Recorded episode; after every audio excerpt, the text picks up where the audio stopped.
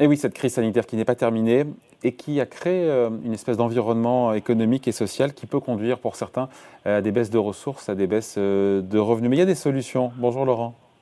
Bonjour David. Laurent Saillard, journaliste au magazine Le Revenu. Il y a des solutions donc qui existent pour euh, augmenter ces revenus. Alors écoutez, oui, parce qu'en fait, avec les dispositifs soutien, les, soutiens financiers en tout genre que, que l'État apporte depuis le début de la crise, les temps peuvent être moins difficiles, mais il y a quand même, on va dire, pour les ménages qui ont qui ont des besoins ou, ou, ceux qui ont des difficultés provisoires, ils peuvent avoir besoin malgré tout euh, de compenser ou d'aller solliciter euh, des revenus complémentaires.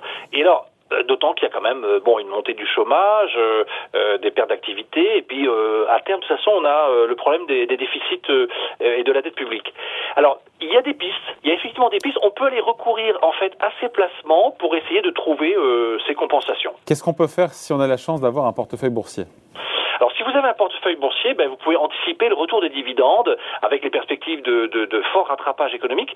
À la base, en ayant un portefeuille d'actions à gros dividendes, il faut privilégier les sociétés qui, bien sûr, déjà avaient annoncé maintenir leurs dividendes l'an dernier, mais qui vont en reprendre la distribution généreuse euh, dès cette année euh, dans une perspective de sortie de crise. Alors, vous savez, vous avez des valeurs comme Total, Vivendi, Danone, Nexity. Vous pouvez aussi aller chercher des SICAV ou des FCP qui sont spécialisés sur cette thématique.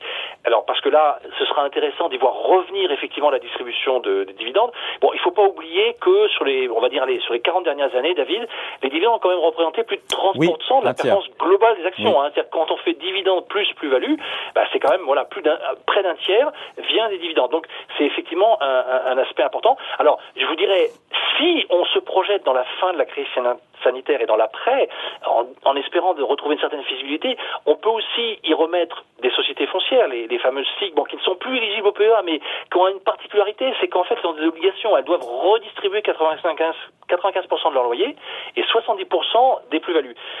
Voilà, donc c'est il y a aussi les valeurs financières qui vont se remettre à distribuer des dividendes, et puis les sociétés à forte participation de l'État, parce que eh, l'État aura besoin qu'on lui verse des dividendes. Donc vous avez euh, CNP Assurance, EDF, NG Orange. Là encore une fois, hein, je parle bien de la perspective de la distribution du dividende. Hein. Je ne fais pas de raisonnement sur la, la, valeur d'achat ou, ou, ou, la valeur à long terme de l'action.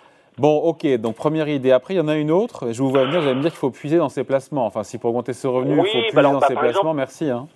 non, mais bah, vous pouvez faire un rachat quand même dans votre assurance vie. On le rappelle quand même mais de fait. Hein. Si vous avez un contrat de, de, de, plus de 8 ans, vous pouvez chaque année, euh, voire des fois, ça peut être euh, ça peut être même trimestriel, vous voulez faire plusieurs fois dans l'année, ça dépend des contrats, euh, euh faire une ponction, en fait, un, un, retrait. Alors, il y a un avantage si vous restez au niveau d'un couple à 9200 euros par an, parce qu'il y a un abattement annuel hors prélèvements sociaux. Hein, c'est 4600 euros par personne. Au-delà, d'ailleurs, vous pouvez en fait, selon l'option choisie, euh, vous avez euh, euh, les gains, enfin les gains sont, sont soumis à l'impôt sur revenu. Il y a un prélèvement forfaitaire libératoire au taux réduit de 5,5%. si on si on a des un contrat avec des versements d'avant septembre 2017, voilà, ça, ça reste une première possibilité. Après, vous avez le PEA qui est beaucoup plus souple hein, depuis la loi Pacte et sa mise en œuvre à partir de, de 2019, parce que maintenant, après 50 détentions, vous pouvez faire des retraits partiels sur le PEA sans que vous le soyez obligé du coup de le clôturer. Et même si vous voulez totalement sortir de votre PEA, si vous avez un gros besoin d'argent, euh, bon, d'habitude, on se dit, ben, on fait la, la sortie en capital. Il ne faut pas oublier que le PEA, c'est aussi un produit qui peut permettre... Une sortie en rente défiscalisée une, une, une sortie défiscalisée sous forme de rente. Bon, c'est un peu technique, c'est un peu compliqué, il faut tenir compte de l'espérance de vie du bénéficiaire, euh, etc., du consommateur marché. Bon, bref, plus, plus le bénéficiaire est jeune, moins c'est intéressant, hein, parce qu'il vaut mieux, il vaut mieux être âgé pour faire ça, mais quelqu'un qui a au-delà de 65 ans, par exemple, eh ben, il pourra effectivement, on va dire, euh, euh sortir du 3,5%, euh, s'il si, se débrouille bien, avec un avantage fiscal, comme vous le disiez, c'est que, voilà, c'est exonéré, dans ce cas-là, la, la, rente, elle, elle est exonérée euh, d'impôts sur le revenu. Il y a quand même des prélèvements sociaux. il y a quand même des Hein. Alors, autre idée pour le coup euh, un peu plus sexy, puisqu'on parle vraiment d'augmenter ses revenus, profiter des loyers, des loyers notamment, pourquoi pas des SCPI oui, alors bon, c'est vrai que là, il faut aussi être prudent du fait que euh, voilà, il y a des incertitudes, on va dire, sur les, les commerces et les bureaux pour les SCPI, mais si on en a déjà, euh, bon, les rendements, finalement, ils n'ont pour le moment, du fait des nombreux soutiens de l'État, les les, entre... enfin, les locataires ont payé leur loyer. Donc, en fait, globalement, le rendement va un peu baisser, hein, on va en moyenne de 4 à 3,5% peut-être, mais, mais simplement là vous avez effectivement des loyers récurrents, des loyers qui pendant sont versés. Vous pouvez effectivement, euh, selon le mode de détention que vous avez, hein, euh, effectivement, si c'est par exemple sur un compte titre, il y a de la fiscalité, mais simplement vous pouvez effectivement euh, bah, du, coup utiliser ces loyers enfin ces, ces dividendes versés qui correspondent à la loyer comme un, revenu complémentaire.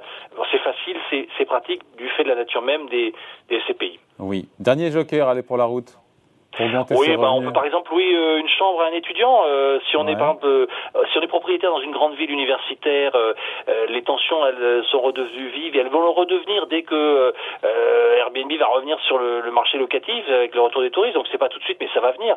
Bon, alors sur les, dans les grandes villes, vous avez une chambre meublée, elle n'est pas occupée. vous avez une salle de bain qui est pas loin. Ben, voilà, vous pouvez. L'avantage c'est que vous pouvez utiliser le nouveau dispositif qui est le bail mobilité, qui est un bail réduit à 9 mois euh, pour les étudiants et ou les jeunes actifs.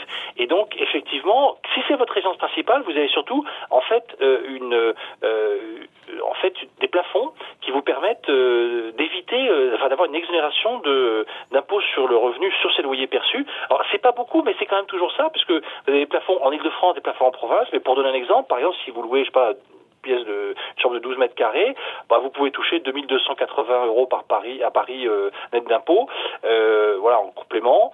Alors sinon, si vous êtes au-delà, bien sûr, vous avez toujours euh, la possibilité de le faire, de toucher des loyers. Des loyers, là, vous êtes par contre dans la catégorie des bénéfices industriels et commerciaux. Les bénéfices, c'est un peu plus compliqué. Mais enfin, ça reste aussi une, une possibilité. Et il y a toujours de la demande pour, voilà, les étudiants ont besoin de se loger et le, système universitaire, enfin, les résidences universitaires ne sont pas satisfaisantes, donc il y a toujours de la demande. Voilà donc Petit conseil signé à Laurent Saillard pour augmenter ses revenus après ou dans cette crise du Covid. Merci Laurent Saillard. Merci David. Bye. Au revoir.